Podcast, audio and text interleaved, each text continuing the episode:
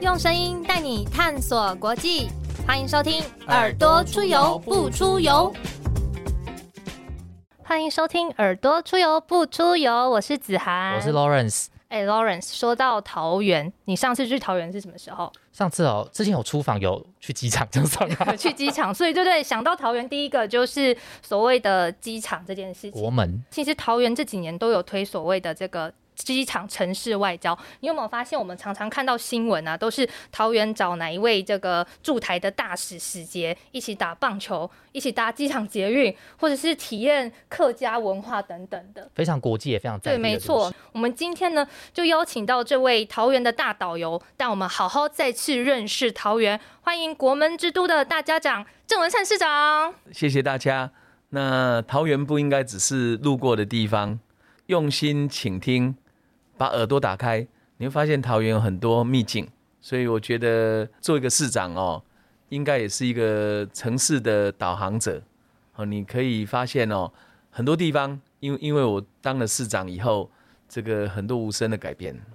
嗯，市长，市长，这几年我们除了看到很多国际的好朋友到桃园打卡之外，我们现在手边有一份二零二二年桃园最新打卡景点，可以跟市长分享一下这些不同的景点和活动吗？大溪的木艺生态博物馆是我上任成立的，那我们修复的历史建筑大概有二十一栋，二十一栋，对，那成立了，对不对？对，它是一个历史建筑群，那各有特色，那我们成立十一个馆。那这十一个馆呢，都有主题、有活动、有展览。我们把大溪老街哦做了这个再造历史现场的一个大改造计划，所以老街的魅力哦其实是被扩大了。而且整个城镇都有一栋一栋的博物馆，打破我们以前对于博物馆的想象，好像就只有一栋，你进去就结束了。我们这个叫做生态博物馆，是一个市民的博物馆。就我们有很多的那种街角馆。二十几家，它可能是百年老店，啊，可能是呈现大溪的某一个文化的层面，所以它是一个博物馆群的概念。那其实我是把整个大溪当做是博物馆了，城市本身就是一座博物馆，所以这个到大溪旅游哈，你可以看到这种浓浓的文化味，哦，浓浓的历史味。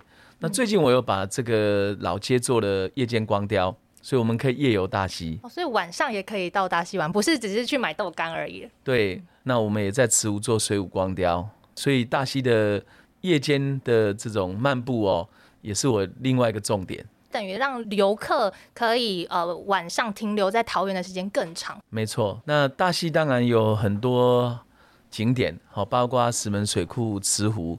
那这几年我们在大溪也推展休闲农业区，嗯。所以，我们有三个休闲农业区已经成立，另外三个在画设中。那也有这种自行车的旅游。那大安溪的流域呢，可以一路从石门水库骑自行车骑到淡水、巴黎，可以直接就骑到台北来。对，没有问题。那北横国家风景区的画社哈，台七线当然现在都满载，我们一路哈可以到达罗浮，到达拉拉山，哦，甚至到达宜兰。哦，沿线也很多的景点，我们举行过包括梅花季、樱花季，哦，探索节、温泉季，所以大溪旅游是很丰富的。那尤其最近这几年，我办了豆干节、花彩节，还有热气球节，还有风筝节，哇，好多好多！而且发现一个很特别的点，就是。不管是农业博览会，或者是地景艺术节，这些节庆当中，市长的呃市府团队其实也都会邀请海外的姐妹城市一起来同乐，或者是甚至就有一个场馆是有一个国际馆这样子的意义嘛？对我们农业博览会有邀请了像日本哦的这个姐妹县市哦来交流，那我们也有不同的馆，比如说我们有东南亚的四国的农业文化馆。哦，让大家认识到东南亚的这种农业、跟美食还有文化。那市长其实也参加过很多这个在地的活动，那有没有哪一个是你真的觉得真的自己很想打卡这样？桃园的公共建筑哦，是一个新的旅游特色。那我们有很多的这种历史建筑，大概有将近三十个城市故事馆。那我们也有很多的秘境，我们很多生态公园。像山珠湖生态公园，像虎头山的这个都会公园，像五九统山也是生态公园，这个都很适合打卡拍照。那我们也有这个刚刚讲的哦，大溪旧城，哦，包括像三坑老街，好像这个富冈老街，好，这些都是很适合打卡拍照。那像我们的桃园神社，哦，这个是全台湾唯一保留的神社。那我们正在办这个各种各样的活动，好像鲤鱼旗的流光祭，哦，这个我们也正在办。哦，所以我我想整个桃园哈，其实对我来讲是处处充满了惊奇。我们在海岸线的部分有四大生态亮点，许厝港的国家湿地，哦，就很多人会去拍婚纱照的那个地方，那个是草踏沙丘，嗯，那是草踏沙丘，那是台版的撒哈拉。那另外有一个关心早礁保护区，还有新屋的石户群，哦，那个是传统的捕鱼的石温的石户群。对，那像以许厝港这个湿地来讲，小燕鸥就很多。我们沿岸有好几个小燕鸥的栖地，所以我们做了很多这种海岸生态的保护。我曾经把二十二公顷的非法渔温拆掉，把它还原成潮汐带，那那鸟类都回来了，大概两百多种。其实黑面琵鹭到台湾的第一站是在许厝港，在许厝港，我们都以为是在什么七股岩山之类的。没有，在许厝港。小燕鸥最多也是在桃园呢。如果赏鸟爱好者，其实桃园也可以是一个很好的。呃，目前全国最大的湿地是许厝港国家湿地，最大的候鸟的乐园也是许厝港。这样其实听下来有很多桃园之最都在桃园呢。Lawrence，你说你去桃园只有 去机场，是错过了，错过了非常多。啊，对我来讲，桃园是被发现的啦。那所以国旅哦，成长第一名是桃园的。哦，国旅这这几年吗？对对，包括青浦小旅行，我们现在推很多小旅行，像龙岗哦，有我们的这个异域故事馆，有云南美食，所以我们有龙岗小旅行。嗯，还有美食的当地的特色那个米干嘛，就是那个。Rice noodle，云南的美食哦，各种小吃。那青浦小旅行就很精彩了嘛，X Park，还有这个华泰名品城，华泰名品城 超难排。对啊，我们也有客庄的小旅行，好像到龙潭的老街茶香。那我们有北北横的小旅行，有大溪的小旅行。目前桃园的小旅行蛮受到旅行社欢迎的。那我们的美食更丰富了，台菜、客家菜、眷村菜、原住民，还有。还有这个这个新住民的这些餐厅都很多，很多多元文化的融合的。对，桃园很包容、很开放，那可以让你享受到台湾哈的一个小小的缩影。像眷村文化，我们的妈祖新村就很值得去看。对对对，好像很多就是园区多元文化。我们有三大文创园区是眷村的，那妈祖新村是以包括像艺术家驻村、文创市集，还有这个中立光影电影院。哦，那是纪录片的基地，哦，那里年轻人很喜欢去。我们是觉得我现在都一直在笔记，就已经不只是什么十大打卡景点了，而是就是都非常多元文化，而且真的是让人家可以去实际体验各式各样不同的呃这种族群的缩影。对我现在觉得还有几个是值得看的，包括像南坎西步道，哦，老街西步道，哦，这个老街西跟南坎西整治的不错。那像我们的皮塘公园也整治的非常好。那我们主题公园呢，像现在得到全球卓越建设奖的大有梯田生态公园，好像市区里面的这个丰和公园，哦，这个都是改造过。嗯，水之丘公园也是这个在改造计划当中。对，水之丘公园是用饲料桶做的一个哦非常好的一个儿童游戏场。那我们儿童冒险公园也做很多，目前我大概改造了将近五十个这共融式的主题公园，哦，也很适合亲子活动。所以桃园像皮塘公园啊，我我现在做的皮塘公园越来越多，那每一个皮塘公园都有自己的特色，大概已经做了三四十个了。三四十个皮塘公园，对，但我们原本都是荒废状态吗？没有荒废，它是灌溉用的。嗯，原来只有灌溉，我把它加上防灾、景观、休闲，让这个皮塘转型成为生态公园。其实桃园最大的特色就是水文化。哦，皮塘就像台地上面的蓝宝石，那我们要把它变成一个生态绿洲，所以目前皮塘改造也做得不错。就利用城市本身的地景样貌，地景的样貌，然后把它你如果搭飞机下来，就看到桃园台地，你知道看到皮塘就知道桃园到了。嗯，就它会像蓝宝石一样，嗯这样看得到。有两千多口皮塘，然后现在有很多三四十个皮塘边是大家可以去，大型的皮塘生态公园，嗯，那小型的更多了，我就不不再讲。小型的皮塘公园我们改造更多了。就等着市民大家还有各各地朋友自己去去挖掘发掘，对，这个蓝宝石，嗯，对，所以桃园哈、这个好吃好玩的地方，好打卡、还有拍照的地方，真的是蛮多的。很多哎，永安渔港跟竹围渔港也值得去啦。嗯嗯嗯，所以山海原乡还有多元眷村民族等等，大家都可以去玩。那刚刚市长有提到，就是青浦小旅行这一块，常常都会听到朋友说，青浦未来包含说美术馆啦，或者是图书馆等等的这种文化建设。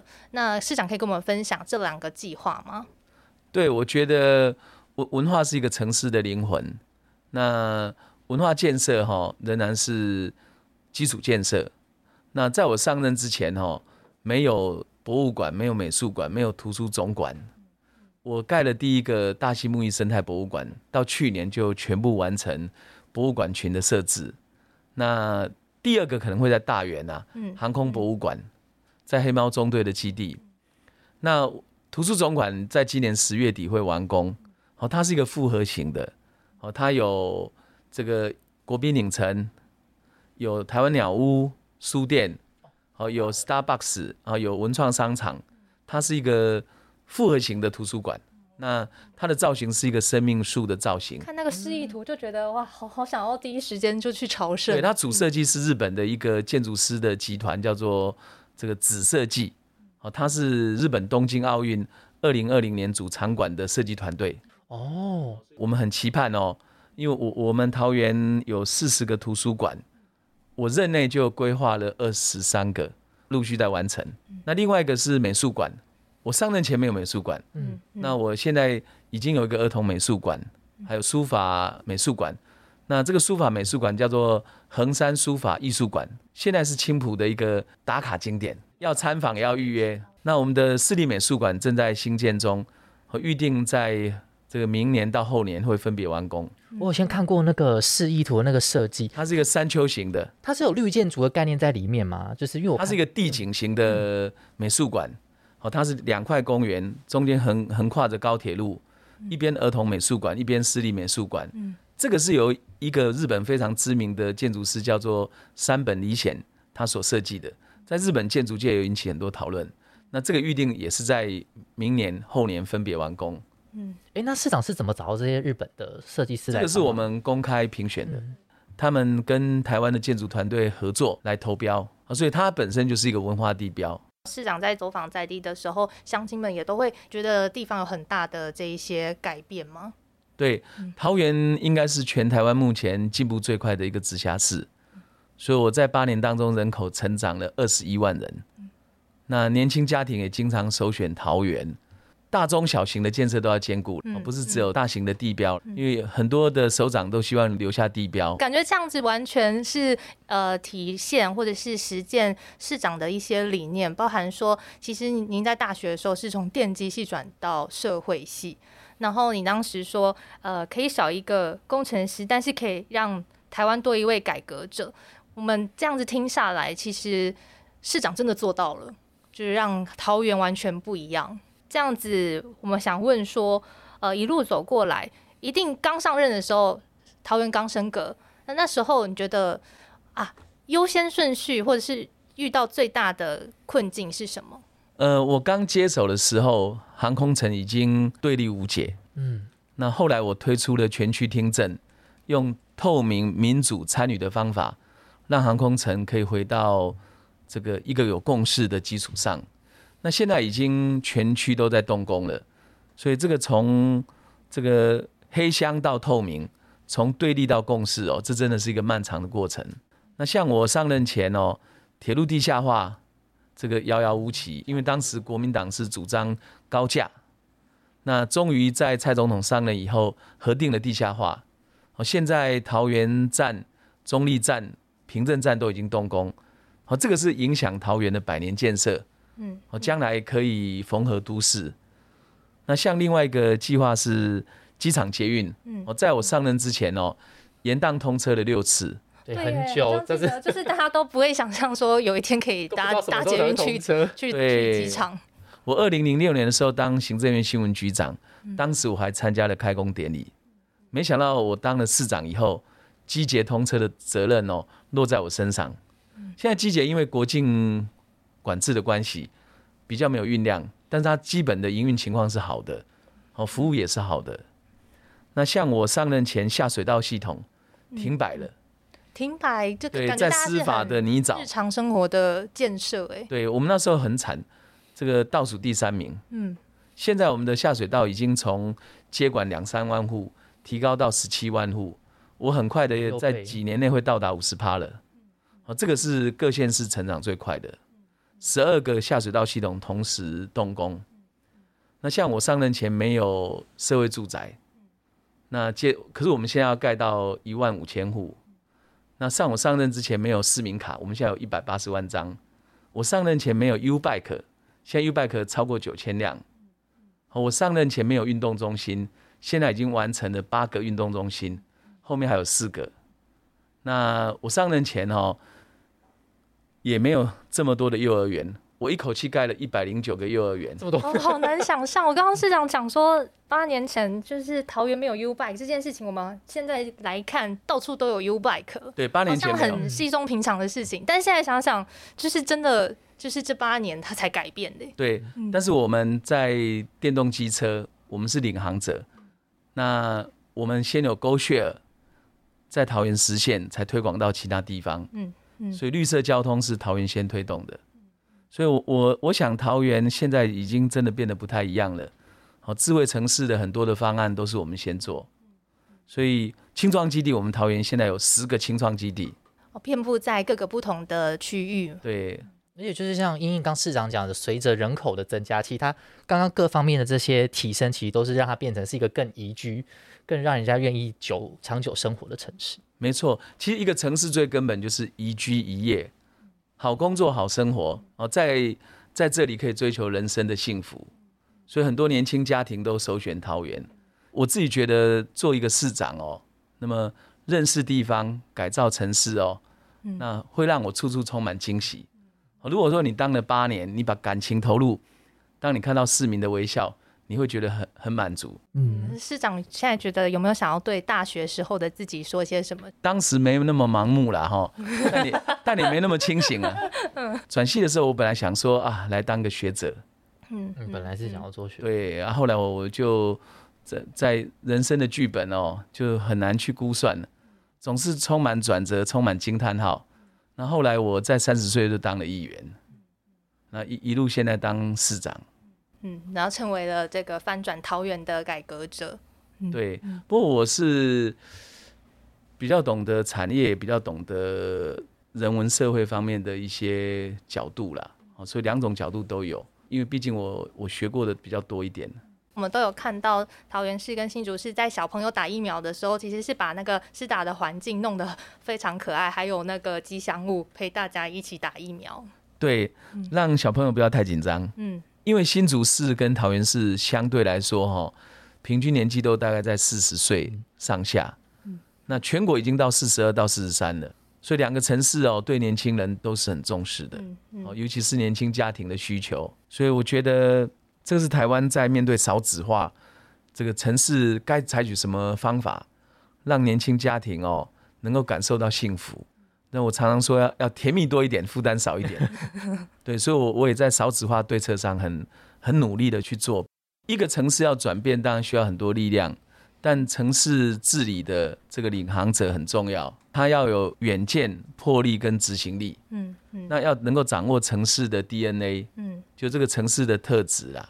这样听起来，其实桃园是一个一直不断在创新，而且不管是科技或者是智慧城市这一块，但是像现在国民党的市长参选人，他也是主打自己是所谓科技背景的一个候选人，但他就会肆无忌惮，好像觉得没有看到过去这八年桃园的所有的改变，然后就开始呃去对这个城市做一些呃批判。那您怎么看？我我是觉得民主的竞争对话是是很正常的啦哈。嗯那当然，我觉得他是活在过去啦。对于这个城市哦所展现的进步并不了解，还没有跟城市有共鸣，啊，所以市民的感受并不强。那我觉得这是因为这个城市的治理需要第一线的经验，需要实战经验，哦，不能只有靠纸上履历，哦，这是很大的差别。那对我来讲，能够当好市长的条件，就是要能够接地气、有同理心，然后有远见、魄力、执行力，哦，这些才是根本的条件。很多人都很好奇，因为市长接下来今年就是市长要卸任了，那很多人都会问说，市长的下一步可以跟我们透露一下吗？我现在还没失业，对，目前还正在。我我觉得从政哈，能够为自己的故乡服务是一件幸福的事，所以我希望我做八年的市长，能够让桃园哈留下很多深刻的改变。好，这个是用生命来耕耘的一个一个很重要的心情。那下一步做什么哈？这个我我其实并没有预设立场啊，因为并不是每个剧本都是可以可以自己来写。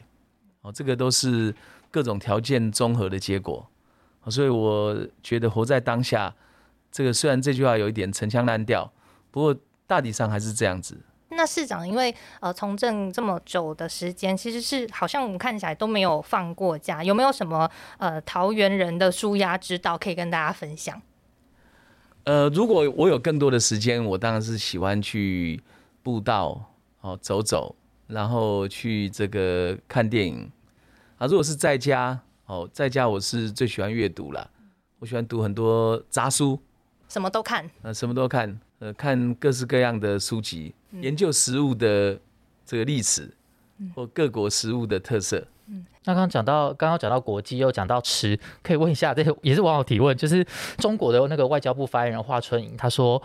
因为台台北有很多山东饺子馆，然后说就是让大家想要回到祖国这件事情，文灿市长有什么回应？其实华春莹不了解台湾呐，台湾在吃的问题上哈是最开放的，好，任何食物在台湾都可以找得到 fans，所以台湾日本料理店也很多啊，应该比山东饺子馆多，韩国料理也很多啊，嗯，对啊，我们目目前台湾在吃的方面哦是。